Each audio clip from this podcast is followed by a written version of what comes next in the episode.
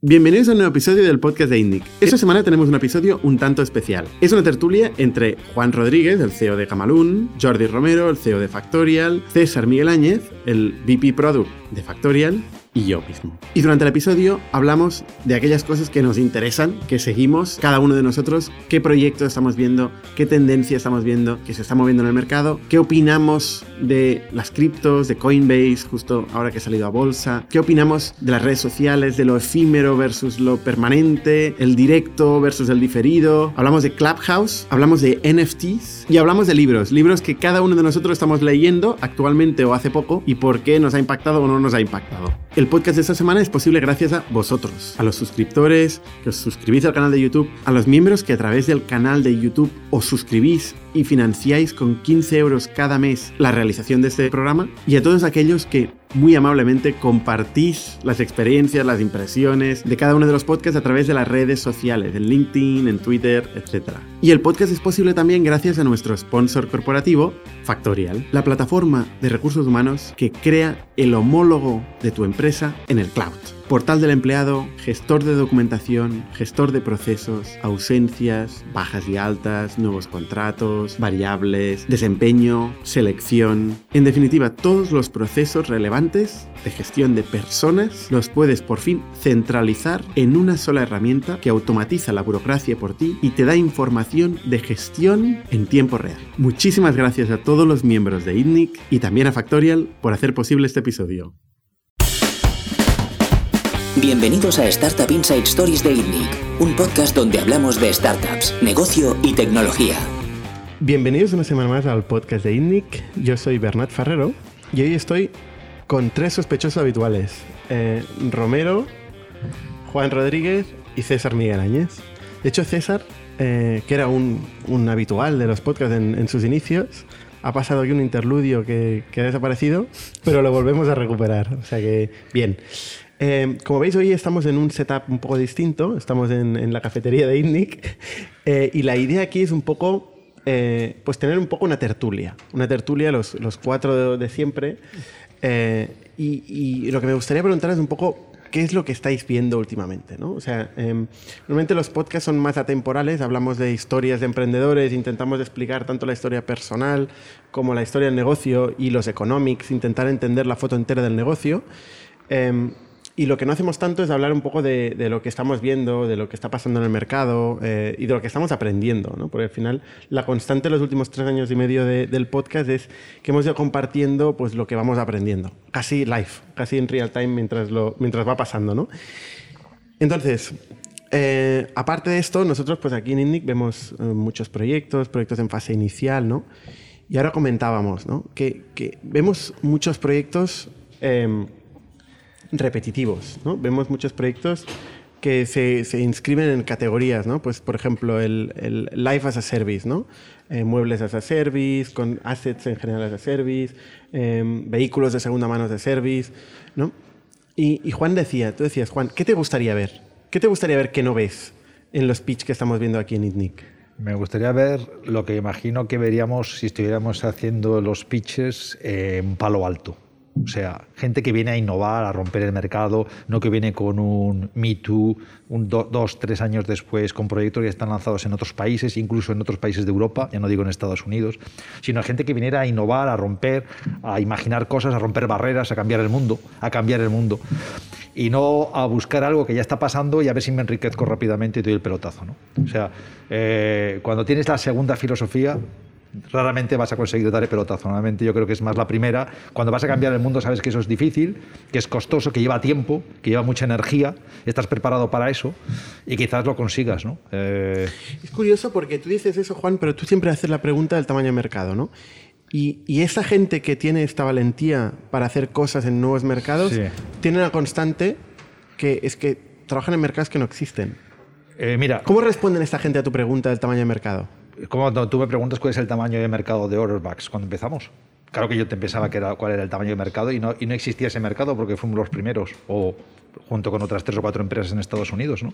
Te lo tienes que imaginar, tienes que visionar, tienes que, tienes que poner unas métricas de lo que crees que va a pasar porque tienes una visión de hacia dónde va el mercado, pero claro que puedes poner números. Yo no creo que es cierto que cuando innovas, cuando creas algo de la nada, cuando generas un mercado distinto, un producto distinto, un servicio distinto, no hay métricas que puedas, eh, que puedas utilizar. Has dicho muchas cosas, Juan, eh, y tú has vivido muchos años en Estados Unidos. Y tienes razón en que tenemos que aprender muchísimo y generar mm, tanto negocio como se genera en Estados Unidos por cápita o por como lo quieras medir.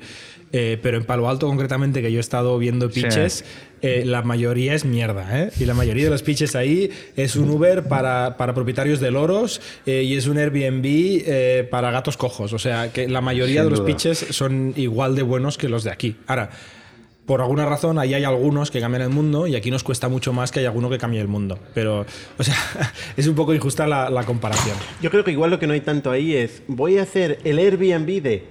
Bueno, eso No, voy a hacer Airbnb. No, claro, pero... es, es, el que... No, lo que, dice a hacer un modelo americano hmm. en España. Sí, esto de aquí hay mucho, demasiado. Hmm. Eso aquí hay mucho y en Estados Unidos seguro que no hay, porque hmm, ¿de, dónde es el modelo? ¿De dónde va a ser el modelo? ¿De la Luna? De la China, pero tampoco. Bueno, empieza a haber algunos. Empieza a haber algunos, ¿eh? Mm. Cosa curiosa, porque la mm. China ha sido modelos americanos mm. por un tubo. No, pero ahora empieza a ver el, voy a ser el WeChat, el WePay, el WeChat, el Meituan, el no sé qué. La Mega App. Eh, las, las, Super Apps o Mega Apps, como se llaman. Sí. Super sí, sí, sí, sí. Eso, eh, en cuanto a, a, proyectos que vemos y que nos gustaría ver. Eh, es curioso porque ayer salió a bolsa Coinbase. Coinbase es un ejemplo de mercado que, hostia, año 2012 eh, ¿no? Em, Brian, Brian Armstrong, ¿no? Eh, ingeniero, developer de, de Airbnb. Em, una empresa donde ve cómo se puede liderar eh, un espacio mejorando la experiencia de usuario al extremo. Bueno, se puede crear un espacio, un mercado nuevo, que empieza siendo muy nicho, mm, camas hinchables para diseñadores que van a festivales de, de, de música, no, de diseño. El primer caso de Airbnb. Ese era el primer caso. Eh, pensé que estás hablando de no, Yo también, yo también. Me estás viendo con una cara diciendo, tío, no he entendido nada. No, espera.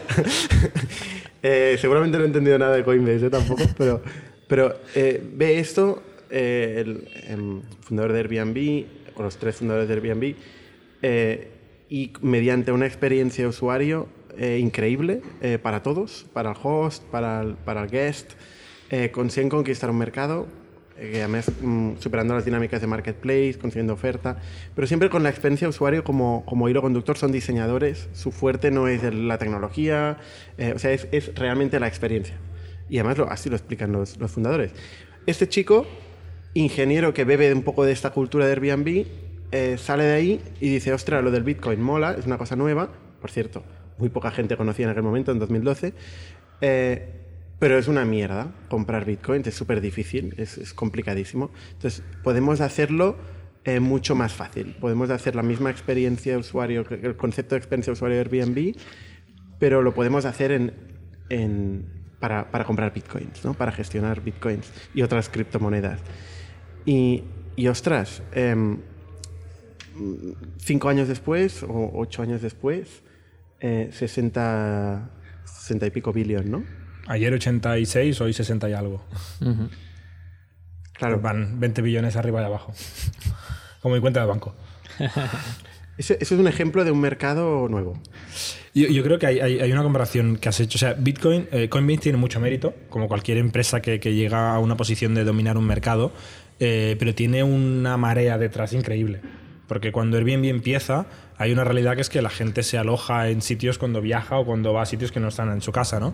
Eh, y esto es enorme, son trillions eh, al año. Y ellos, pues lo que hacen es, bueno, todo el mundo conoce Airbnb seguramente de nuestra audiencia, pero el mercado de Bitcoin era ridículamente pequeño, o de las eh, criptomonedas, cuando Coinbase empieza. Si, si se hubiera quedado ahí el mercado de las criptomonedas y Bitcoin lo hubiera petado igual, sería una empresa poco de broma la valoración de Coinbase sería como muchas startups de Barcelona.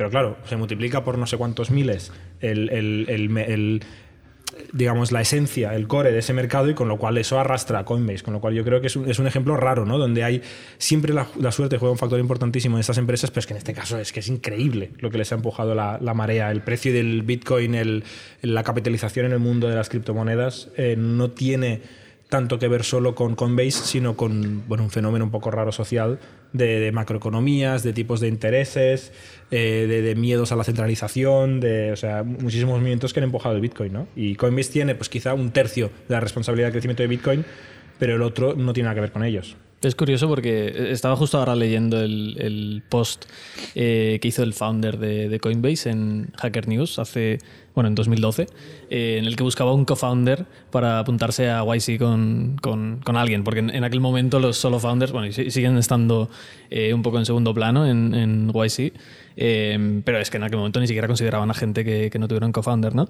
Y es curioso porque menciona, evidentemente no menciona nada de, de, de, lo que acabas de decir en cuanto al crecimiento de Bitcoin.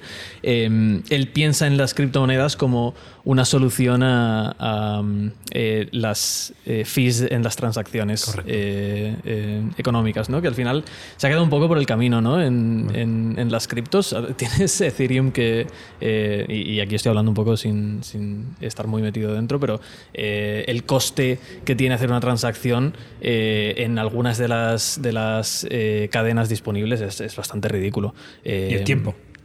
El tiempo y, y, el coste el, energético. El, coste, el coste energético. La, huella, o sea, todo. Exacto, sí, es terrible. Exacto. O sea, realmente, Como eficiencia de método de pago es terrible. Totalmente. Entonces, ¿creéis que.? Eh, porque, porque yo, yo, tengo una opinión al respecto. Ya, eh, mola, pero.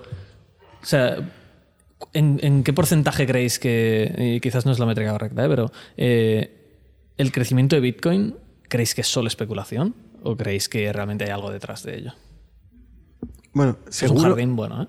no, se, seguro que es especulación, ¿no? O sea, especulación significa eh, pensar que, que, con esto vas a hacer algo en el futuro. O sea, -huh.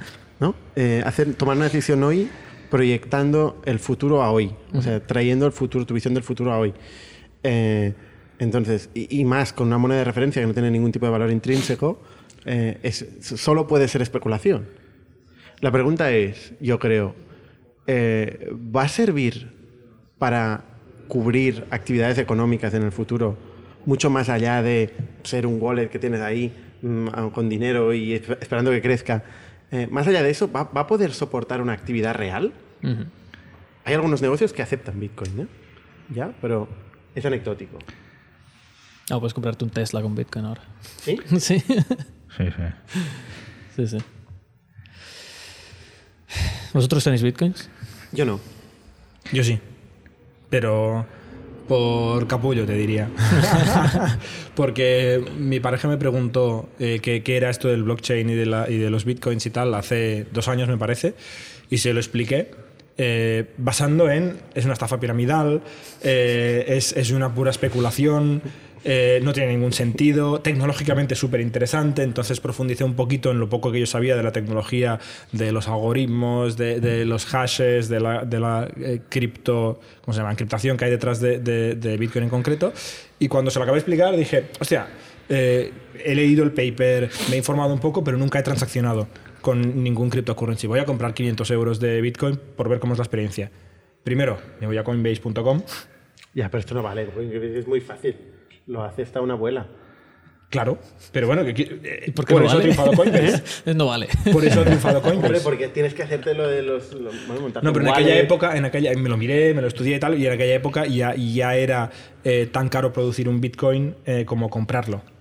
Porque ya había habido el primer boom me acuerdo que estaba en 15.000, 12.000 euros el Bitcoin ya. O 12.000 dólares el Bitcoin. que era caro producir Bitcoin. ¿sí? Eh, sí, pero bueno, había las, las, las cajas dedicadas, ¿no? Los, eh, no me acuerdo cómo se llama ahora, eh, que los mining rigs que uh -huh. vendían directamente eh, para, para, minar Bitcoins, etc. Total, que lo compré por ver cómo era la experiencia de comprar un Bitcoin, tenerlo, probar un wallet, tener otro wallet, transaccionarlo. Me di cuenta que moviendo el Bitcoin tres veces se me fueron 40 euros y, dije, bueno, pues ya está. Al cabo de serán meses, fees de Coinbase que les han puesto en. No en solo, y los, y los, fees de los miners de las transacciones. Yeah. Eh, que esto es una cosa un poco rara, pero hay gente por el mundo que me ayudó a transaccionar el Bitcoin, que ganó un trocito de, de, del trozo de Bitcoin que yo tenía. Y total, lo dejé ahí abandonado, explotó el precio del Bitcoin para abajo. Eh, ya, ahora dije, eres un billionaire. Dije, seré capullo. Eh, no, no soy un billionaire. Por suerte, eh, hotleé muy fuerte Y dije, son 500 euros, ¿eh? Y dije, a la mierda, los he perdido ya. ba- Bajaron a 200, a 150 o algo así. Y dije, bueno, ya para eso lo dejo aquí hasta que me muera a ver qué pasa, ¿no?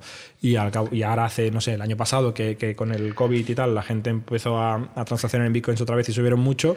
Subió a 1000 euros, mis 500 euros subieron a 1000. Quité 500 y dije ni para ti ni para mí.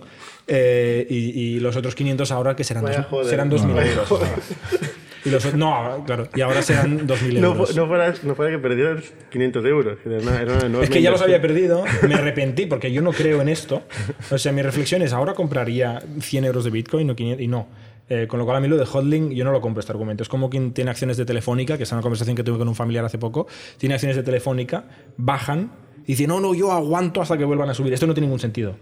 Porque el mercado es líquido. En cualquier momento, si no crees que, que el dinero está mejor en Telefónica que en Repsol, lo que tienes que hacer es vender Telefónica y comprar Repsol. No porque en su momento lo compras en Telefónica tienes que seguir hodleando. O sea, yo no creo en el hodl como concepto en un mercado líquido. Es la psicología, esto en economía se estudia mucho, es la psicología de las personas. eh, cuando baja, eh, enseguida tal, y cuando sube, todo lo contrario, cierras la posición, y cuando baja, la dejas bajar y bajar pensando que tiene que volver. ¿no? Yo con el tema la, la de. diferencia entre el especulador y el inversor, ¿no?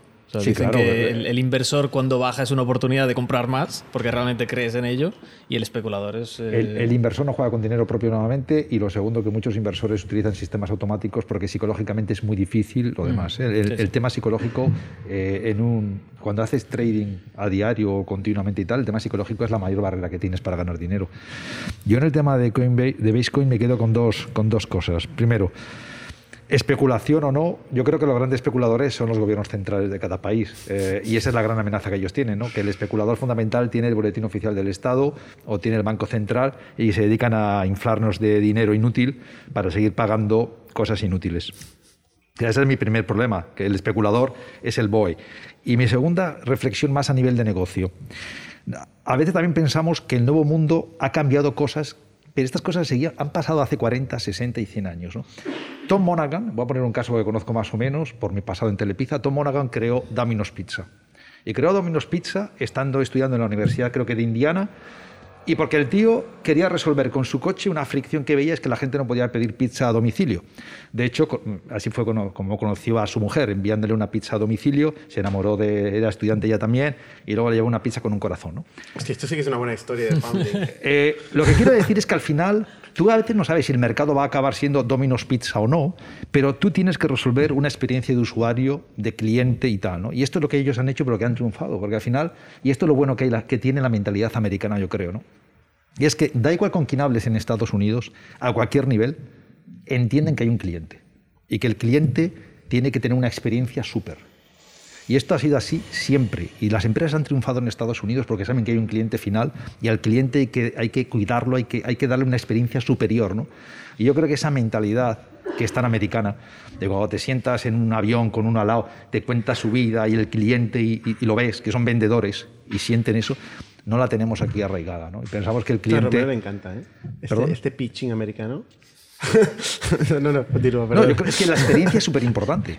O sea, claro, o sea, el cliente es súper O sea, importante. Coinbase cuando nace, comprar un Bitcoin era una cosa shady eh, para delincuentes que querían comprar drogas o secuestrar gente en Silk Road, etcétera, ¿no? Y era una cosa muy chunga y Coinbase lo hace como Facebook, ¿no? Además con el mismo color, eh, con los mismos redondeados y tal. Eh, y de repente la gente pone su tarjeta de crédito, tiene un trocito de Bitcoin y, y lo puede vender muy fácilmente, es Mira, todo transparente. Yo no cuando hay- llegué a Estados Unidos, eh, hace mogollón de años, a estudiar, me pusieron la línea telefónica en una hora. Hostias, en aquel momento en España que estaba telefónica en monopolio, se tardaba tres meses o cuatro meses en tener una puta línea telefónica, ¿no? Entonces, claro, eh, aquí la experiencia ha sido, sigue siendo mala, ¿eh? O sea, seguimos teniendo experiencias en muchos sitios, en Renfe, en el AVE, o sea, la experiencia en AVE es buena. ¿Alguien cree que la experiencia ¿Hay de wifi coger ya? un AVE ¿Hay es wifi? ¿Hay wifi ya? ¿Lo Teoría. sabes? Bueno, teoría, No sé, hace no un que no cojo es un Yo- yo no desastre conseguí con, un billete que te vale 100 euros igual la ida de aquí a tal, ¿no? O sea, esto. ¿Sí? O sea, ves la- el coste, ves la calidad de servicio que tiene y dices, pero bueno, ¿dónde estamos? El Y- y cliente tú no es importante. en Estados Unidos y aquello es. Es barato. Te llevan así. ¿no? Es barato. Es barato, es barato. Y he cogido un Greyhound y es baratísimo. Y te mueves de Boston a Nueva York por cuánto? 200 pavos. O mucho menos. Muchísimo menos. Yo he ido de Filadelfia a De Nueva York. Nueva York con el bus chino. El de, de Chinatown a El Chinatown. Greyhound. eh, de Yo cogí el tren. Yo cogí el Hostia, tren. baratísimo, ¿eh? Baratísimo. como, como 10 dólares. Baratísimo. Tú te vas, es verdad, tú te vas de Filadelfia a Nueva York por 10, 12 dólares. También, ¿Qué también. coño? ¿Es así? Yo lo he hecho todo eso. Y va directo. Y va directo. De, de el Chinatown en Chinatown. Con Y el va bus directo. chino. Bus chino. Y va directo. De hecho, tengo una anécdota curiosa. Fui, fui a Canadá también con el bus chino y era, era todo chinos. O sea, además cant- cantaban y tal. Eh, Bueno, era, era un espectáculo bastante curioso. Y tres parejas de catalanes. la cela. La pena y la pena. ¿eh? Que serían todos americanos en realidad, ¿no? Seguramente, seguramente. De segunda generación o tercera generación. Yo, yo me, me sorprendí mucho, ¿eh? O de primera. Algunos de O primera. de primera. Pero la verdad es que está, está muy bien. A ver, la experiencia era, era barata. O sea, corolario, experiencia de usuario. es superimportante chino para ganar compañía. La experiencia de usuario, eh, te- y yo creo que es muy importante a la hora de crear una gran compañía. cliente. De sí, del cliente. Customer experience. Para conseguir una, para hacer una gran compañía, yo creo que no es, es difícil tener una gran compañía si no tienes una experiencia de cliente superlativa. Yo tengo observaciones interesantes de, de Coinbase, más allá del negocio en sí. Em, que tú decías, bueno, es que ha ha crecido mucho el, el, El asset, el underlying asset. El asset, es verdad. Joder. Pero ha crecido, ha crecido para todos, ¿eh? Y También en parte gracias a ellos. Y en parte gracias a ellos. Claro. Porque han democratizado que la gente participe de este es una- un poco con, con, con Juan, con Otterbox. Lo mismo. Que eh, fundas de smartphone. Justo sale cuando sale el iPhone. Hostia, pero el mercado crece. Pero crece para todos. Crece para todos. Es que es pa- sí, sí. Acabó siendo la primera marca del mundo. Sí. Otterbox. 43% del mercado americano. Em, no está mal. 43% del mercado americano. Coinbase tendrá un market share La- similar, la- si no superior, ¿eh? El mercado creció, pero la ejecución fue buena. Tuvo que ser buena. Sí, claro. Si no, no ganas. ¿No? Porque cuando crece un mercado se va metiendo más gente, más gente, exponencialmente más Ha- gente. Había exchanges antes de Coinbase y han nacido después de Coinbase. La ejecución es clave. Sí, sí, volve- siempre damos, podemos dar esa, es clave. Ayer Evidentemente. César me, me hacía una reflexión interesante. ¿Qué es más rentable o tiene más sentido económico? ¿Invertir en Bitcoin o invertir en Coinbase? Ahora que los dos son líquidos y públicos. ¿Qué tiene más sentido? Porque uno, si, el- si Bitcoin no tiene sentido, eh, tampoco... No, de hecho no. De hecho no, porque cuando Bitcoin eh, pinchó, Coinbase creció. Y Bitcoin pinchó en 2018 ¿Y, co- y cómo creció? porque cobraba por transacciones. Cobraba euros, dólares por transacciones. O sea, Claro, tú te- pero, si, si la moneda baja. pero cobran eh, euros. Cobran euros, suba sí, sí, o sí. baja, No, no, o no, no, totalmente. Pero digo, a corto plazo ganarán la pasta Claro. de esas transacciones. Claro, pero claro, eso, pincha y la gente deja de hacer transacciones. Sube, baja, Hombre, sube, si baja. desaparece el Bitcoin, vamos a... Hombre, si desaparece el Bitcoin, bueno, No, al a final, Coinbase la- le quedan otras criptos. La ¿eh? Pero- reflexión es, pero sí. si crees en criptos, eh, yo creo que sale más rentable invertir en criptos que invertir en, en Coinbase porque el múltiplo será mucho más alto. O sea, al final, eh, la mayoría, la tiene mayor más parte de la gente... effect eh, coin- eh, Bitcoin que Coinbase. O sea, es más difícil reemplazar el- la currency que el exchange.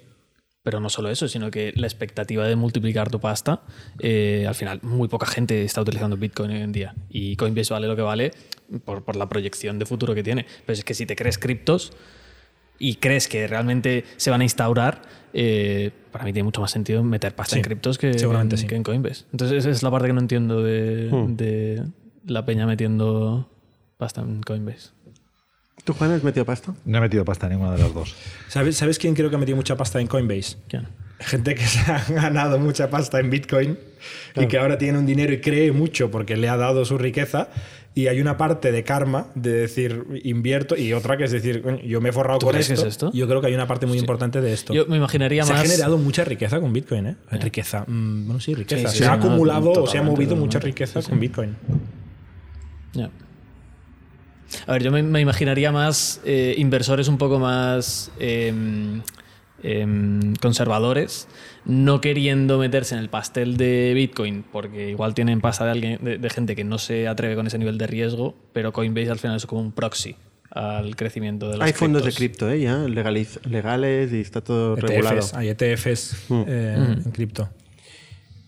Y de hecho los hermanos Winklevoss hicieron, no me acuerdo nunca cómo se llama, Géminis o Gemana o algo así, hicieron un- un- una gestora de dinero eh, institucional para invertir en cripto, que es el- lo que no había. Es una asset class super retail, que significa que solo los frikis primero invertían y luego pues personas como nosotros, que somos frikis pero quizá menos frikis que el que lo minaba desde el principio, hasta nuestras cuñadas y tíos y tal.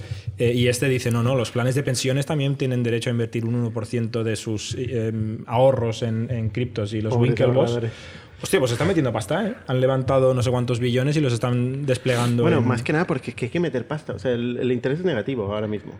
Con lo cual, cualquier fórmula de inversión está sobrevalorada. Porque el dinero en el banco mm, no te renta, te cuesta. Sí, pero hay otras cosas en las que meter pasta. Sí. La, la, cripto- la criptomoneda tiene todo el sentido del mundo.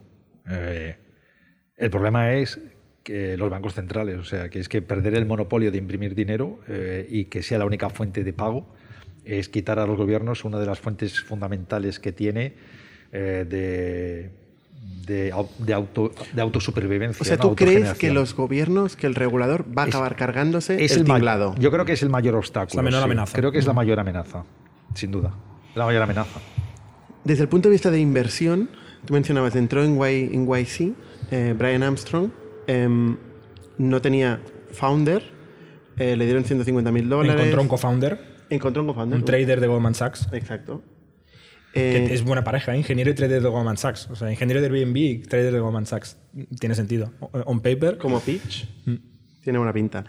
Eh, Gary Tan, que era un partner de YC, decidió invertir a, a- a título individual eh, 300.000 pavos. En la primera ronda, la ronda SEED. Em, ayer escuchaba un vídeo de, de Gary Tan explicando, hostia, es uno de los mayores angel investments ever done. Eh, creo que multiplicó por más de 6.000. Eh, Que en o números sea, absolutos todavía es más. O sea, en números absolutos impresiona más, yo creo. O sea, ahora mismo, estos 300.000 euros son, ahora, eh, 2,4 billón. O sea, el tío es billionaire. ya, lo, ya lo sería. Creo que ya lo era. Puede ser que lo fuera. eh, pero en cualquier caso, no está mal como inversión, ¿no? O sea, si hay otro Brian Armstrong que nos está escuchando, que nos venga a pichear el proyecto, ¿no? Y si lo hemos visto ya. La pregunta es, ¿lo vamos a, lo vamos a No, reconocer? no, lo peor es, exacto, si ya lo hemos visto y se nos ha pasado, ¿no? No, No tiene pinta. No tiene pinta. No, ¿Cuáles son los ingredientes de, de un proyecto o de un founder así? Y eso es lo que escuchaba de este tío, porque me interesaba mucho, ¿no? ¿De qué le viste? ¿Qué le viste? Claro. Dice, un builder, un tío que construye, un tío ambicioso, que le da igual los- las fricciones, los frenos, ¿no? Que cree en su cosa, en su mercado, su tal, hostia, blockchain va a hacer no sé qué. Em, y, y básicamente me quedé con, con este mensaje. Había más puntos, ¿eh? seguro, que, seguro que Gary, mi amigo Gary, Gary, ¿no? No sé ni cómo se llama, el señor este, Gary. eh, invirtió eh, en perfiles idénticos que montaron el Airbnb para Sí, gatos claro. cojos y todas estas otras Sí, cosas. seguro, y seguro. una es Coinbase. Claro, también es un poco vacío, ¿eh? O sea, tiene mucho mérito, pero hay que disparar a todo Claro, en este o sea, estadio. A ver, es el típico negocio de que depende de lo que 300.000 eh, eh, dólares suponga para ti, ¿no? Eh, o sea, pero realmente es como poner una ficha en el casino, ¿no? Si te sale bien, sabes que va a ser la hostia, porque tienes dos tíos con mucho talento, uno que además viene de hacer estas cosas en Goldman Sachs, que no es un sitio cualquiera, Y en Airbnb, con que mucho pedigrí, que va a levantar pasta, que tal y cual, el otro tío con mucha experiencia también. O sea, eh, realmente si sale bien y si este mercado se, se crea, es un pelotazo. Ahora, puede que lo pierdas todo, es todo o nada, ¿no? Y el fondo del que él es socio llega a la conclusión de que hay que disparar a todo lo que se mueva, ¿eh? Porque Y Combinator, su tesis al final es más, más. O sea, invierten Sí, a todo claro. lo que Eso sí les que es da. pray. Totalmente. Se lo han inventado, les ha ido bien. He encontrado y los siguen. tres puntos. Builder, opinionated, contrarian. Y ambicioso, ¿dónde Podía está? ser cualquiera de los que estamos aquí. ¿Qué estamos haciendo con El- nuestra vida? El opinionated seguro. Eh, lo, lo de contrarian es muy de mercado, ¿eh? Eh, eh, o sea, es muy de mercado de, eh, de, de inversor, ¿no? El inversor siempre, el inversor profesional siempre te va a decir que hay que, que hay que invertir con opinión contraria, ¿no? Es decir, cuando hay muchi- el mercado está eufórico, vende. Cuando el mercado está deprimido, compra, ¿no? Y tal. Esto es de, esto es de cajón, ¿no? Que cuando el mercado está eufórico es que todas las manos fuertes ya han comprado hace tiempo y solamente quedan caca. Y cuando el mercado está deprimido es que los mierdas ya han soltado toda la pasta entonces cuando tú recoges, ¿no? O sea, que esto es muy de inversor profesional y lo que me está diciendo es vamos a invertir en algo que si la peta es la pera y si no, pues mira, he perdido 300.000, ya está. Tiene más sentido que invertir en un Me Too, un segundo eh, Airbnb y tal, ¿eh? Esto es, esto es distinto. ¿Meteríais Pero- pasta en Coinbase al final o no? ¿Compraríais acciones o compraréis acciones o habéis comprado acciones? No. Claro, pero entonces, ¿Habéis comprado acciones? Bueno, Porque el, el, el- ¿haríais? Ya, pues, yo, por ejemplo, yo, por público ejemplo, el si mercado- quisiera comprar acciones de Coinbase, no, me he dado- no he tenido tiempo entre ayer y hoy. O sea, mal, no y además el pop tiempo. del IPO no me parece mejor momento. Yo lo que iba a comprar es de Airbnb, que os lo dije a todos. Sí. Voy a comprar Airbnb, voy a comprar. Y no, hostia, es muy caro. Yo decía 35 billón. Sí, citando a un sabio, ¿eh? Decir y haría y tal.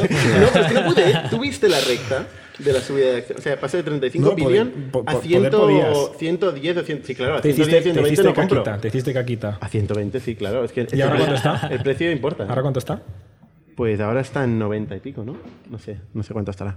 ¿Y ahora Yo creo que compras? sigue estando ¿Ahora por compras? encima de Booking. No.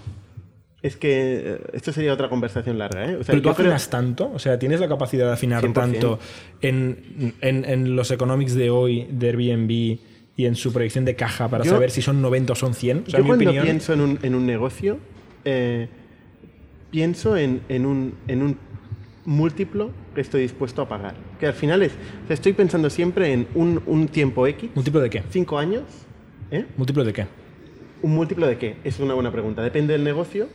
Puedo utilizar el EBITDA o puedo utilizar las ventas. Por ejemplo, un SaaS me fijo solo en las ventas.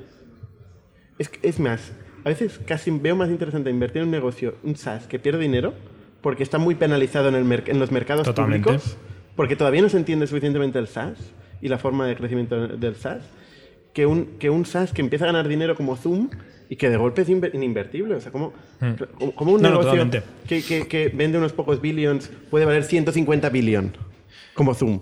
Y en un Virgin Galactic que factura 200 mil dólares al año y vale no sé cuántos billions y pierde un montón de millones, tiene un múltiplo infinito al final. Ahí no invertirías nunca. A un negocio que no, lo haya sé, demostrado. intento, intento crearme una tesis de, de la señorita Pepins para invertir cuatro duros como tú. que me un proyecto. O sea, señalas no me dedico a eso. No, no me dedico a eso. Yo, yo, yo no, no invierto en, en la bolsa, o sea, invierto poco dinero en, en conjunto, ¿no? Juan ha sido el trader aquí, de pero mesa. más en Forex. Eh, y en algunas compañías que entendía lo que hacían y que quería que tenían múltiplos eh, razonables. ¿no? Eh, tengo que entender muy bien lo que hace la compañía y las proyecciones que tiene, eso es lo difícil. Y como inversor en Forex, que es, es altísimamente especulativo, Sí. eh, ¿no, te, ¿no te interesan las criptos?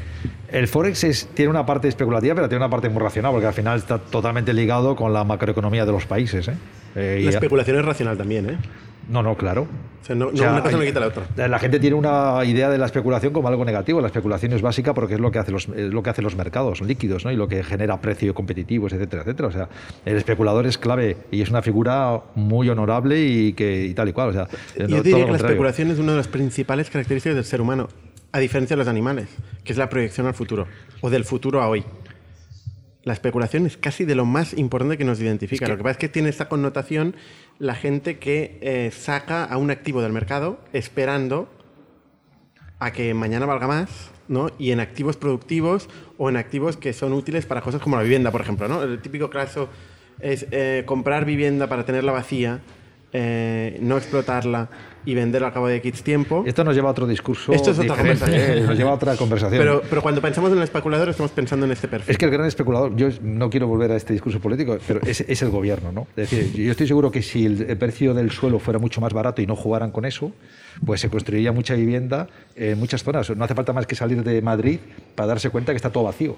Pero hostias, intenta construir algo allí, igual no te dejan ni construir, igual el precio de- del suelo es muy caro, etcétera, etcétera. Entonces, el gran problema que tenemos es justamente ese, es decir, que hay gente que hace su dinero especulando con el, con el precio del suelo y suelen ser los ayuntamientos. Vale, yo creo- ¿hemos agotado el tema Coinbase? ¿O Yo- alguien yo- tiene algo más que decir? No, no, pero cambiando, tengo una pregunta. ¿Por, por qué no hacemos esto en Clubhouse? ¿No? Me lo tenía Clubhouse, ¿eh? No, pero, no, es un formato bueno para Clubhouse. Yo, yo estoy, o sea, no, no he encontrado razón para Pero de- entrar de en qué estás Clubhouse. hablando? Esto, Pero por- porque ya lo estamos haciendo ahora el mismo. podcast en, live, live en Clubhouse. Hablemos de Clubhouse, ¿no? No, no, no, pero forma muy rara de para introducir que el la tema. gente- No, pero para que la gente, o sea, eh, Clubhouse me, me- me- me cuesta encontrar el, el- el use case para mí. O sea, yo entro y lo miro un poco y está todo lleno de, de- de gente que se quiere aprovechar del inicio de un nuevo canal y es un poco ruido, ¿no? O sea, gente que no tiene trabajo y tal, que es un poco lo que pasa con casi todos los canales eh, y, y hay poco contenido de valor. Y, y, eh, no sé, este formato podría ser para Clubhouse y que alguien nos hiciera Yo, preguntas. yo quería hablar de los. NFTs antes de hablar de, de Clubhouse, pero vamos a hablar de Clubhouse.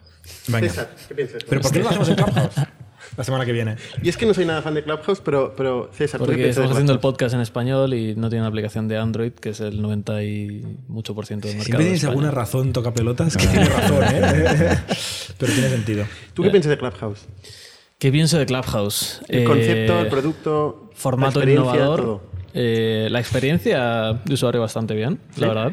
Eh, pero no, no he visto suficientes mecanismos para, para fomentar el retorno a la, a la aplicación. O sea, no, no, no tengo acceso a sus métricas de, de retención, pero pinta mal. O sea, no, no, no tienen muchos eh, hooks. eh, de retención de, de usuarios. Y es lo que dice Jordi. Yo no sé cada cuánto entras en Clubhouse a mirar cosas, pero el hecho de que entres y no encuentres nada interesante, Una vez cada mala señal. Mala señal. Y me yo, yo mandan creo que esto es lo que, lo que les acabará matando. Eh, sí que hubo mucho boom porque todos los famosetes empezaron a, a probar la aplicación y ver qué tal. Y, o sea, sí que eh, está guay, ¿no? El, el poder entrar en la misma sala que hay alguien a quien admiras o lo que sea eh, y oírle hablar en directo es como una conexión muy Sí. personal. El problema es cuando pasa de moda, que ya no hay nadie y no hay un mecanismo de retorno de esta gente que genere este contenido. Eso es el fenómeno de los directos, pero Sí. también está en YouTube, en Twitch, Sí. ¿no? El streaming en sí. Eh, es eso, ¿no? Claro, pero Es directo ¿Vosotros compráis el, el- el- el- el que todo va a ser real time y directo? Yo, yo no. o sea, Porque a mí me em- mata mí- la a mí vida. también me mata. O sea, esto es para gente desocupada, ¿no? Exacto. Pero hay mucha gente ¿Cómo puede desocupada, estar ¿eh? en directo? Hay mucha gente desocupada. Hay mucha gente desocupada. Bueno, sí. El periodo de los ERTES en España supongo No, que la pero gente no, estaba no, claro, sabía no, mucho- no. mucha gente joven. yo creo que quizás es un, es un bounce back de hemos pasado de que sea todo en directo a través de la tele, la radio, etcétera, etcétera, a que esté todo en YouTube, Netflix, que es eh, completamente asíncrono. Pues ahora la gente está volviendo un poquito a, a- a este rollo del directo. Pasa que el modelo que tendrá sentido yo creo es el híbrido. Pero el, Twitch está ok, lo- aguantando, Lo, puedes ¿eh? hacer en... Sí, pero en Twitch eh, estoy seguro de que mucha parte del contenido que se consume en Twitch son luego los highlights de los Y directos. yo estoy viendo una tendencia de gente que se vuelve a YouTube de Twitch, ¿eh? No sé si tú lo ves, tú que eres más joven. Que se vuelve a YouTube de Twitch. ¿qué quieres gente que deja Twitch para irse exclusivamente a YouTube. Bueno, es que es más caro. O sea, Eh, la comisión. Y, y hay más, de y hay más más canal. No ganas más usuarios. Ganas Yo más no usuarios en. ¿eh? Yo, yo lo que he visto es, o sea, los cracks de. Los cracks. eh, las estrellas Figuras. de. ¿Qué pasa, crack? Eh, las figuras eh, importantes de Twitch, eh, lo que hacen es lo que te digo: hacen los directos en Twitch, que es donde tienen la, la- la base de fans, y luego cogen highlights de esos directos y los ponen en YouTube y monetizan de esa forma. Eh, o sea, el asíncrono es en YouTube, el directo siempre es en Twitch, que yo haya visto. Y creo que tiene sentido. O sea, es lo que digo, el modelo híbrido es lo que, lo que para mí tiene sentido. o sea, ¿tú crees que En va a el morir caso de- eh, Clubhouse? eh? Clubhouse aguantará porque levantó pasta gracias al hype.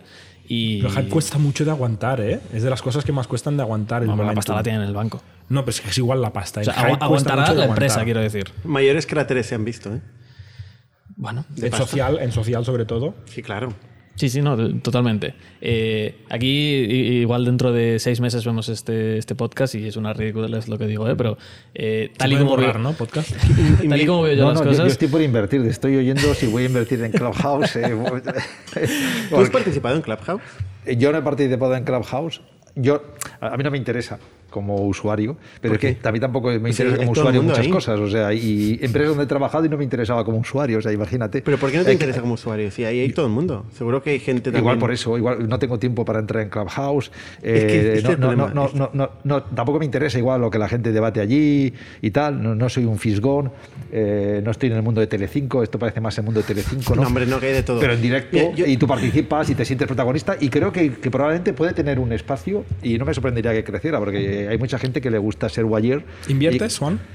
eh, bueno, es privada, ¿eh? No puedes invertir. no puedo pero- invertir, pero dependería. O sea, ahora me lo estáis contando y me está gustando. O sea, ¿Sí? Claro, Sí. pero el, el problema es que Twitter eh, pas- les pasa por la izquierda sacando una feature que hace exactamente lo mismo y Twitter sí que tiene estos mecanismos de retención de usuarios y de ¿Y vuelta a la gente aplicación. usa la feature esta que no sabemos ni cómo se llama? Eh, no, no lo sé. no lo sé. Twitter es, es brillante ejecutando cosas nuevas, ¿eh?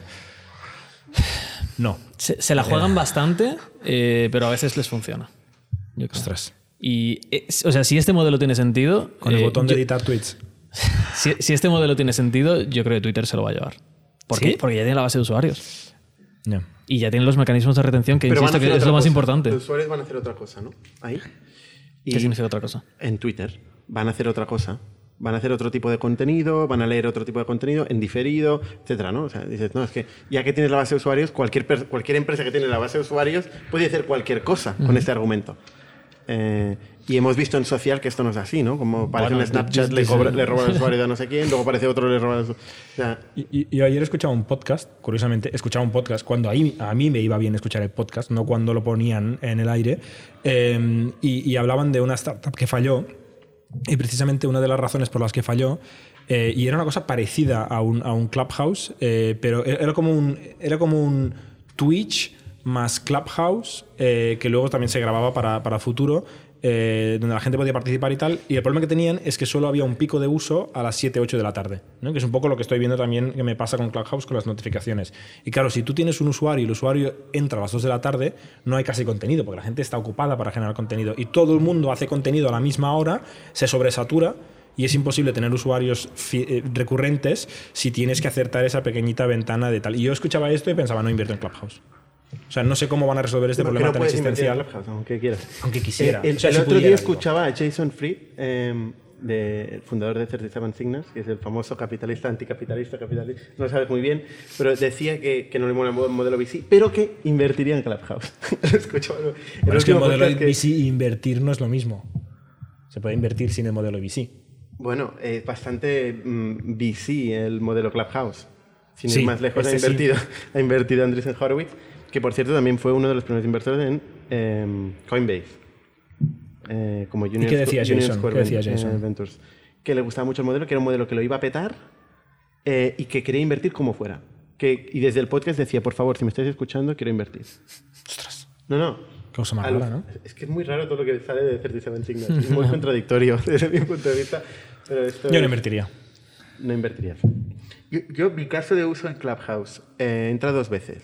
Las dos veces eh, me han sacado, a- me han pedido solicitud para hablar, eh, pero es por la noche. Entro por la noche. Era un tema, me sale notificación de Clubhouse. Eh, ¿Qué edad se puede empezar a emprender? ¿O qué creéis que es la mejor edad para ¿Y empezar te a emprender? pareció Típico- interesante? Cliqué. Cliqué y vi un montón de gente. Carlos Blanco lo había creado, creo, si no recuerdo mal. Eh, entonces entro, que yo estoy en la cama. Mi mi- mi estatus de estoy en la cama.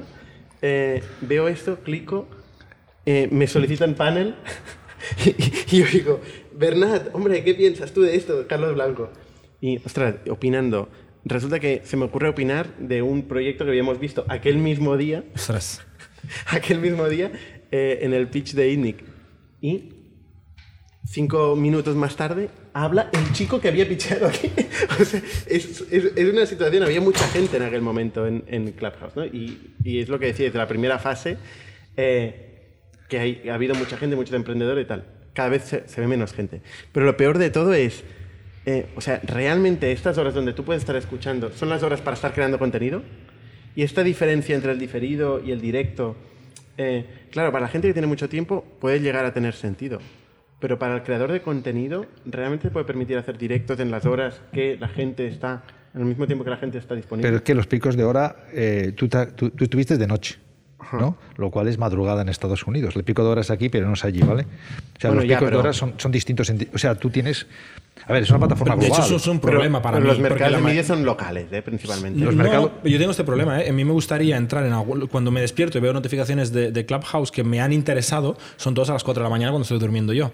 Porque es a la noche de Estados Unidos, de San Francisco, cuando sale, yo que sé, Mark Andreessen charlando con, con Ben Horowitz sobre un O sea, tema que digo, coño, este me Y entraría, a- y pero estoy a- a, durmiendo. eso voy. O sea, yo creo que da- el directo da mucho valor para temas más locales y temas tal, y para temas más globales, de- el, el modelo híbrido que sea, lo puedas oír después o puedas eh, participar después, da valor.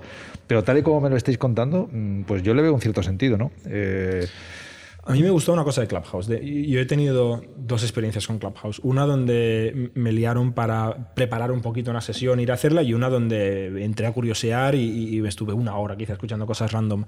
Y en la que entré y participé y tal, dije, ostras, eh, con la excusa de que no está grabado, de que es live y de que tal, con muy poca preparación hemos hecho una hora de contenido chula, porque salió, salió interesante. Luego dije, vaya putada que nos ha grabado. Porque esto no podríamos haber colgado y estaba bien ese contenido que hicimos. Eh, pero sí que me motivó a decir, por alguna razón, eh, irracional y psicológica el hecho de que sea en directo te anima a charlar con menos preparación. Que cuando haces un podcast, por ejemplo, tiendes a querértelo preparar un poco más, ¿no?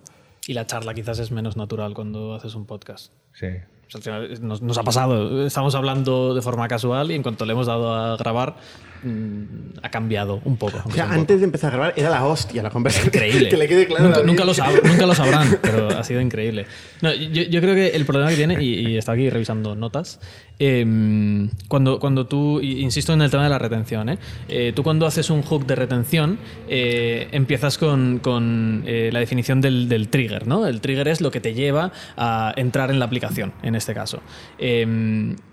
Ese, ese trigger puede ser interno o externo, o sea, hay muchas formas. A ti te llega una notificación, lo que sea. Ok, vale, esta parte la, la cumplen. Eh, luego ti- tienes que hacer una acción dentro de la aplicación, eh, que en este caso es, pues, ok, entrar en un grupo a ver qué, está, qué están escuchando, perfecto. Y encima de esto te da una eh, recompensa variable, que es lo que te hace luego pues, tener curiosidad de entrar en más sitios para, para poder pues, descubrir más cosas nuevas, que al final es lo que, lo que nos pica la curiosidad y lo que nos hace volver a entrar.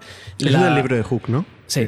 Eh, la, la diferencia con otras plataformas, y es lo que, lo que no tienen, que está muy relacionado con lo que decís, es que tú, cuando haces todo este proceso, luego no, no acabas con el último paso, que es el investment. O sea, el usuario que utiliza eh, Clubhouse no está realizando ninguna inversión en la aplicación, no está eh, consiguiendo Hay ninguna. followers. Sí, pero el usuario que escucha, que al final es el que te interesa que no gana entre nada. recurrentemente, no gana nada. No, no invierte en la aplicación. Y yo creo que esto es lo que les falta. Pero el que lee en Twitter solo y no escribe, Mogollón. Eh, el que lee en Twitter. eh, que es gran parte de la gente, vamos. El que ve en YouTube, es que me da igual. No, pero es como más accionable, ¿no? Hay links, hay más engagement leyendo en Twitter. O sea, yo abro Twitter, que ya ca- casi no lo abro, pero si lo abro, me da dos horas de trabajo. No, ya sé cuál es la inversión. Es construir tu set de followers. correcto. Te creas ahí Pues eso también lo tiene Clubhouse, Te ¿no? creas un contenido. ¿Sabes qué pasa? Que copia demasiado a Twitter. Básicamente entras en Clubhouse y te imita tu follower base de Twitter. Ya, sí, es verdad. También lo tiene Clubhouse. Va. No se el, el podcast que viene convenceremos a Dani, que es el hombre detrás de las cámaras, para hacerlo en Clubhouse, en directo. Eh, un- una cosa que a mí me parece curioso es lo que has comentado tú. Em, hicimos un contenido súper interesante y qué putada que no lo grabamos. a mí me jodió mucho. O sea, es- yo creo que esto es una generación. Es la generación del Diógenes. O sea, a mí también me pasa lo mismo. a mí también me pasa lo mismo. Pero luego hay otra generación, que es la de César, que, es, que es la generación de lo efímero. O sea, las stories, ¿no? ese tipo de cosas. Que, que sabes que se van a perder y que os mola. Os gusta porque se van a perder. Pero yo yo creo que es lo que hablabais de antes, del, eh, por el hecho de que es efímero es más natural. Es, es- es la diferencia. puede tener todo. No lo sé, ¿eh? Porque se podría haber grabado eso la mar de bien y, y yo Ya, lo pero si- yo creo que si sabes podcast, no sé que si sabes que se va a guardar, cuidas más lo que dices. Sí, y cuando se va a guardar tienes que ponerle una carpetita, ¿no? Tienes que ponerle un título, un logo, no sé qué. Ya es como un jack shaving infinito eh, que genera fricción. A mí es un poco Y habláis de términos, habláis de términos. Jack Shaving, ¿podrías dar un poco de. Jack shaving es lo que hice yo ayer que me, que me afeité y me rapé. Vale. em, No invertimos ni en Coinbase, ni en Bitcoin, ni en Clubhouse de momento. Eh, yo en Clubhouse igual sí. Vale, Clubhouse, ¿Sí? Igual sí. Sí.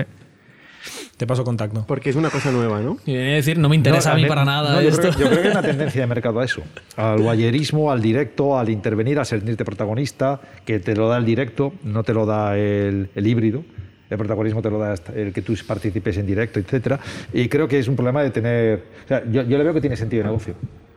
Oye, la película de los, de los podcasts, que está creciendo mucho. O sea, ¿no veis que.? No es una película. Ah. No, no, no, no, quiero decir, El el, movimiento mundo, el mercado podcasts. de los podcasts. O sea, está creciendo mucho. Mucha, cada vez más gente escucha podcasts. claro. ¿Vosotros no- ¿Cuántos podcasts escucháis?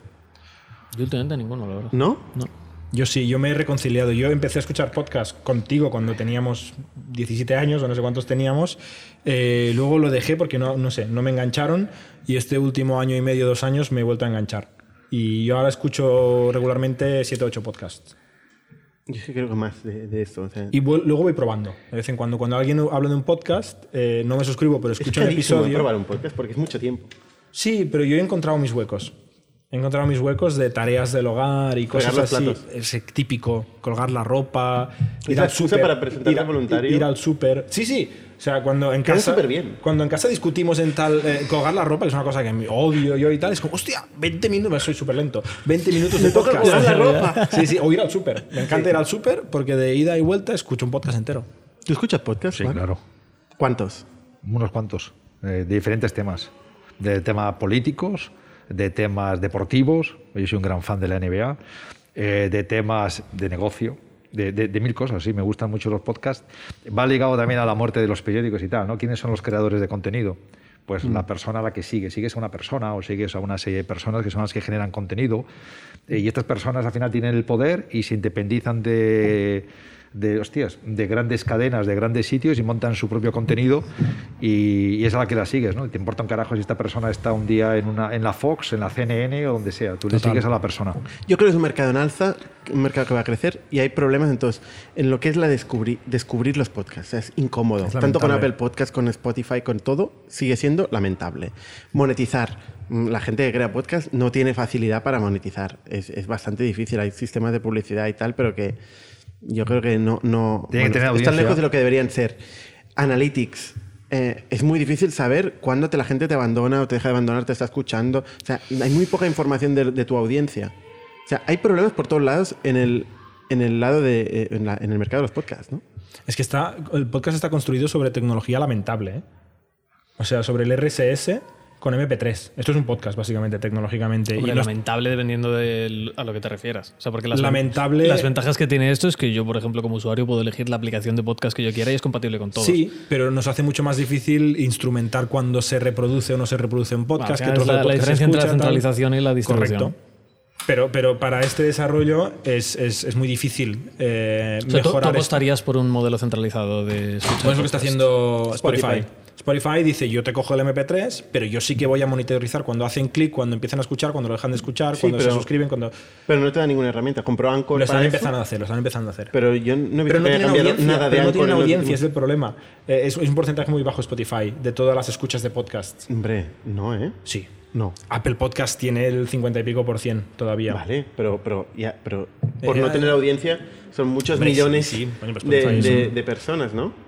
Que no, no, me gusta mucho lo que está haciendo Spotify eh, a nivel de innovación, pero es casi contradictorio con la realidad. Yo, de hecho, subo de podcast. A mí lo que más me interesa y me gustaría ver pitches, de hecho, me, gusta lo que tú planteabas antes, ¿no? Que nos gustaría ver en los pitches, es de- del Creator Economy, que el podcast es uno de los formatos, pero Patreons, eh, OnlyFans, eh, todas estas mm, plataformas que permiten a la gente democratizar mm, la creación de contenido, de tendencia, de compartición de conocimiento y tal, las microescuelas, todo mm, tiene un nombre esto. La gente que monta un e-commerce de aprende a hacer páginas web por 199 euros y se hacen un lifestyle business de puta madre y algunos facturan cientos de miles de euros o millones, esto me encanta. O sea, realmente que se pueda democratizar herramientas, o sea, que se hagan herramientas para democratizar este tipo de, de contenido.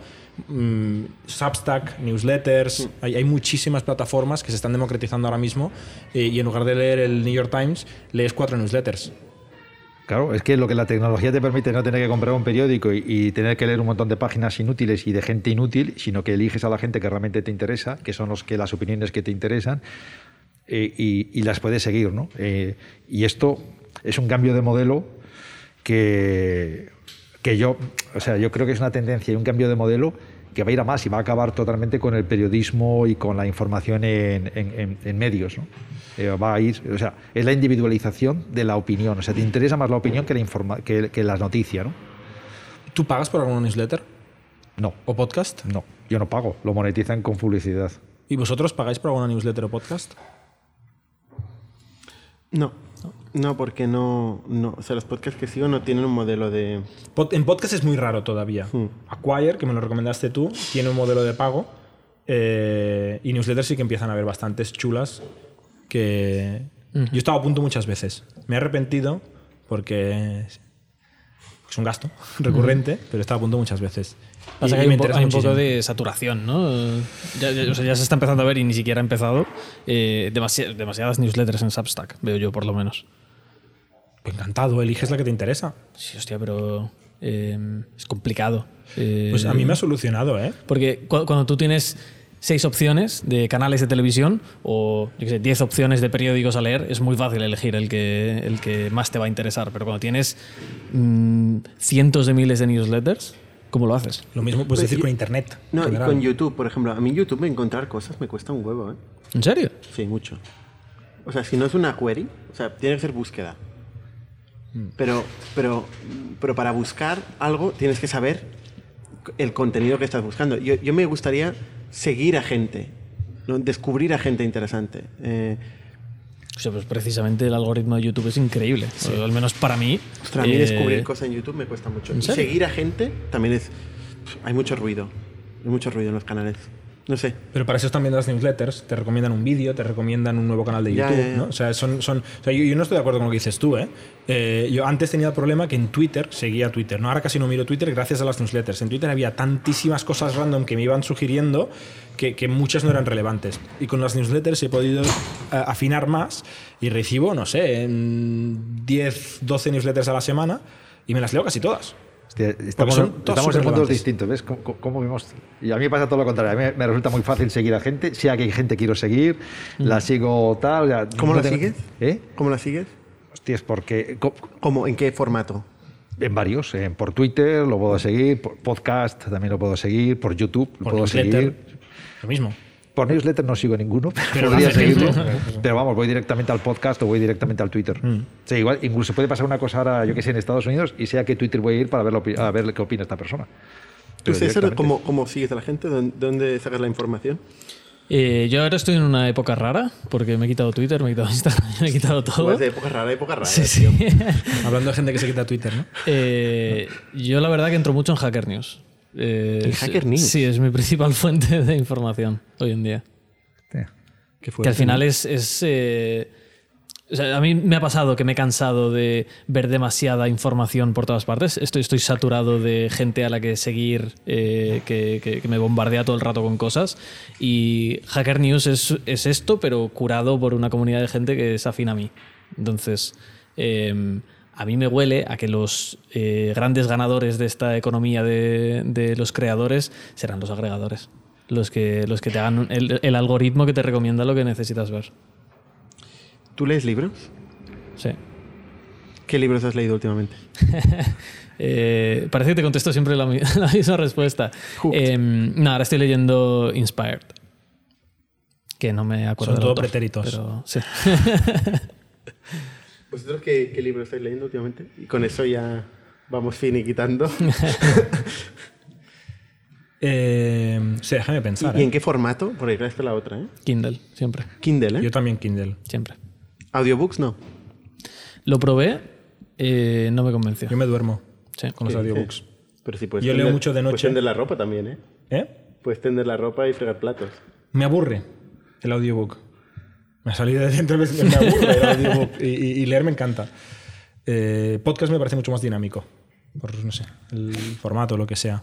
Bueno, porque el contenido está mucho más eh, condensado, ¿no? En un podcast. O sea, al final un libro, sobre todo si es eh, non-fiction, eh, muchos libros de negocio son de repetirte el mismo concepto de distintas formas todo el rato y esto yo creo que acaba... A mí, a mí por lo menos me acaba aburriendo un poco. Cuando lo lees te puedes saltar cosas, pero cuando lo estás escuchando no. Y no puedes viene. apuntarte, no puedes subrayar. A mí es una cosa de los audiobooks que no me, no me mola nada. Subrayar frases o marcar capítulos o cosas así. ¿Tú, Juan? Yo libros siempre en papel, no puede ser de otra manera. Eres contrarian. Eh, Hoy es el contrario. ¿no? el papel. yo en No, no, papel. lo digo en serio. Y en papel lo resulta lo más, lo más fácil, lo más cómodo, donde me siento el formato que para mí es el natural. Eh, ¿Qué libro? si- Siempre me gusta combinar dos o tres libros y uno nuevo y varios que releo eh, periódicamente de gente que me, me ha impactado, que creo que... Nombres. Y tal. Ajá, lo de siempre, pues a ver si es que pues, voy a decir los mismos nombres que digo siempre, o sea, gente que para Don mí- Quijote. Eh, no, de negocios hablamos en general. En gene- bueno, en general. En general, hostia, si hablamos de literatura te diría otros nombres. No, hombre, eh, los tres últimos libros. Pero ahora estoy leyendo, eh, bueno, el último libro, el de Netflix, No Rule Rule. No Rules Rules. Eh, ¿Qué tal? hostias, eh, compro prácticamente mucho, gran parte del libro. Compro gran parte del libro. O sea, me identifico mucho con lo que dice, con lo que se expresa, con lo que se expresa en el libro, sí. Reed Hastings. Sí, me, me identifico mucho. Thinking Fast and Slow, me acabo de acordar cómo se llamaba el, el- el- el libro, eh, de Daniel Kahneman. El título es terrible, pero el tío es muy bueno. Es un, es un economista, no sé si qué es primero, si psicólogo o economista, pero es un premio Nobel eh, en, en Behavioral Economics, eh, que habla de, de lo que hablamos antes, de cómo la gente decide lo que valen las cosas eh, y cómo la gente decide en general eh, emocionalmente. Con muchos ejemplos de, de experimentos científicos, que es un poco cansino, porque estás harto de ver, ponemos 10 niños y a 5 le damos este, a 5 le damos tal, y esto es muy repetitivo, pero es ilustrativo. como el de Cialdini. No es neuromarketing, pero o sea, Cialdini está muy relacionado con esto, sí, behavioral psychology. Y luego todas las mañanas eh, dedico casi una hora a leer artículos. Me encanta. Mm. ¿De qué? De negocios. ¿De dónde? Eh, de, de Harvard, Business Review, de, Stanford, de UFM. Artículos eh, Académicos, académicos. de sí. negocio. Académicos de ¿Algún, negocio. ¿Algún último que has leído que es un breakthrough? Breakthrough. ¿Qué te ha inspirado? No, por ejemplo, en la compra, hay un artículo muy bueno que salió hace unos meses sobre la compra de, de Slack, que me gustó mucho. ¿Con qué te quedaste? Estratégicamente está muy bien hecho ese artículo. ¿Eh? ¿Con qué te quedaste? Hostia, me hizo reflexionar mucho. O sea, no, no, no una sola cosa. Eh, eh, La, la diferencia entre Best of Breed y Bundle, es decir, entre esas dos estrategias de producto y la comparación que hace el artículo, que me parece muy acertada, entre Slack y Zoom, me interesó mucho. ¿Este era de Stratechery? ¿Te Esta era suena? estrategia. No, pero hay un blog newsletter que se llama Stratechery. No, no, era te suena? Vale. No, no. No, de hecho, eh, ¿te refieres al de por qué Slack va a ganar a Microsoft Teams? Ahí tiene varios de, No, de no Slack, de, de Slack este. No es Ok. ese. Hablamos un día de Slack porque es interesante. De hecho, Sí, el el tú, art- tú, tú, recomienda un, un- un libro que no sea el de BlackRock. No, no, no, no, no. Yo iba a recomendar este. No, no me jodas. Y no es BlackRock, es Blackstone. Eso. es el, es el, el libro What It Takes de, de Stephen Schwartz. No, no sé muy bien cómo pronunciar este apellido. Schwarz. Este apellido es Negro en imposible. alemán. Es difícil, ¿no? Negro en alemán es Schwarz. Bueno, tú hablas ya alemán, Ya. o sea, que en la intimidad, ¿no? Exacto. Literalmente. Pues la verdad es que este libro eh, me está costando un poco porque mm, es poco humilde. eh, me, me parece poco humilde el, el autor eh, y a mí eso me- siempre me cuesta. Hay mucho ego, mucho... Pues yo prefiero que un tío que tiene mucho ego eh, te enseñe que tiene mucho ego al que tiene mucho ego y, eso, y hace el, el ejercicio este de falsa humildad. Eh, No, falsa humildad no. Eh, yo no sé, me he leído libros de gente muy top, ahora no se me acudirán, me ocurrirán, pero, pero, pero que son, te explican las cosas de una forma que no intenta ser evangelizadora, ¿no? Eh, no, no lo sé. En cualquier caso, estáis interesante ¿eh? el libro, o Es sea, le- em, es el fondo más grande del mundo, eh, cómo hacen operaciones tan, tan bestias, cómo desde el principio deciden ser el- un fondo enorme. Eh, el primer, la primer fundraising que hacen es ya de un billón. Eh, y, y- bueno, el, el hecho de que el tamaño importa, el, el comprar caro, o sea, al contrario de que, de que de lo que uno diría o pensaría intuitivamente, o lo que siempre se dice en negocio, ¿no? que va de comprar barato y vender caro. eh, en, en el caso de Blackstone es eh, lo que cuentan, ¿no? Es, va de, de- tener perspectiva, de ser capaz de ver hacia dónde van los mercados, eh, trabajar mucho con la macro, porque al final hacen cosas muy grandes, eh, y comprar buen producto. Y cuando dice comprar caro, lo que quiere decir es comprar. O sea, no perder un deal cuando tienes una tesis de mercado. eh, no perder un deal porque por ser el, el que mejor gana eh, la última pela en este deal, eh, sino ser capaz de quedarte con, con producto, comprar a saco producto, porque claro, su, su- su tesis pasa por eh, alocar grandes cantidades de capital, ¿no? Y para hacer esto y asegurar que pueden hacer eso, tienen que tener un buen precio. Y para tener un buen precio, eh, bueno, eh, tienen que, el mercado tiene que revalorizarse, ¿no? Y tiene que poder tener sentido su negocio. Es una especie de, de private equity gigante, eh, con las mayores operaciones de la historia de private equity, como el caso de Hilton, eh, que compraron Hilton y 10 años después lo, lo vendieron por 14 billones más. Eh, en fin, eh, es, es la historia de, de una historia interesante a nivel de negocio. Yo creo Blackstone es uno de los, de los O sea, grandes. se llama Schwartz y el fondo se llama Blackstone, ¿eh? Acabo de Sí. darme cuenta que no es casualidad. No, no, no es casualidad. No es casualidad. Lo hizo por, lo- se puso el nombre basándose Ah, Hablando en- de egos, ¿no? Hablando de egos. Sí, sí, sí, efectivamente. Eh, en fin, eh, para quien le interese, pues no, sí, lo, lo puedo recomendar. Lo puedo recomendar, un poco largo, pero sí. Oye, no sé, ¿alguien tiene algo que añadir? Eh, Los NFTs, no sé qué. no, no, no. Podemos hacer, el el podcast- podemos hacer NFTs del podcast. ¿Esto existen NFTs de podcast? Puedes hacer un NFT de lo que quieras. Venga, comprar expre- la propiedad del que un episodio. NFT. Pero, Por favor. explícalo tú, César, que me lo explicaste tú a mí. Vaya liada ahora. Eh, un NFT es un esquema Ponzi Bueno, que nadie ponga pasta ahí. Nada, nada. Eh, No, que vamos a poner nuestros episodios en un NFT, hombre, no jodas. Qué mal lo vende. Un NFT es eh, un certificado que compras con eh, criptos eh, que garantiza que mm, tienes el certificado de esa cosa. Es decir, el autor de una canción puede venderte un certificado de que tienes el certificado. Pero no tienes los dere- no tienes por No qué tienes tener ni los derechos, eh, en de la canción, real de no reproducción, tienes nada ni de de eso, no explotación, tienes ni nada de eso. No. eh, el esquema Ponzi consiste en que uno certifica que yo certifico que él ha certificado. que Consiste va- en- va certificando hacia abajo. hasta Consiste que- en todo el mundo que está comprando NFTs ahora mismo lo hace eh, por pura especulación, porque dicen que eh, se lo van a vender por mucha más pasta a otra persona. Tipo, como que compras cromos de béisbol, ¿no? Es literalmente eso. De hecho, El más famoso es el de la NBA. la NBA eh, tiene una plataforma donde te vende eh, snippets de vídeo de jugadas. eh, pero no te vende los derechos de esas jugadas, de, de explotación de esas jugadas, sino que te vende eh, como si fuera un cromo eh, online. Digital. Digital. Con un, correcto. con un blockchain. Demostrable que es Correcto. tuyo y transferible. Exacto, De exacto. manera. Y sí, ese eh, snippet Trazable. que compras lo puedes poner públicamente. sí. Sí, Sí, está sí, público tienes por un tienen un marketplace y entonces tú puedes venderlo. Puede- ya no, no, sí, eso sí, pero, pero tú lo podrías poner, yo que sé, en, tu- en una web para que la gente lo vea.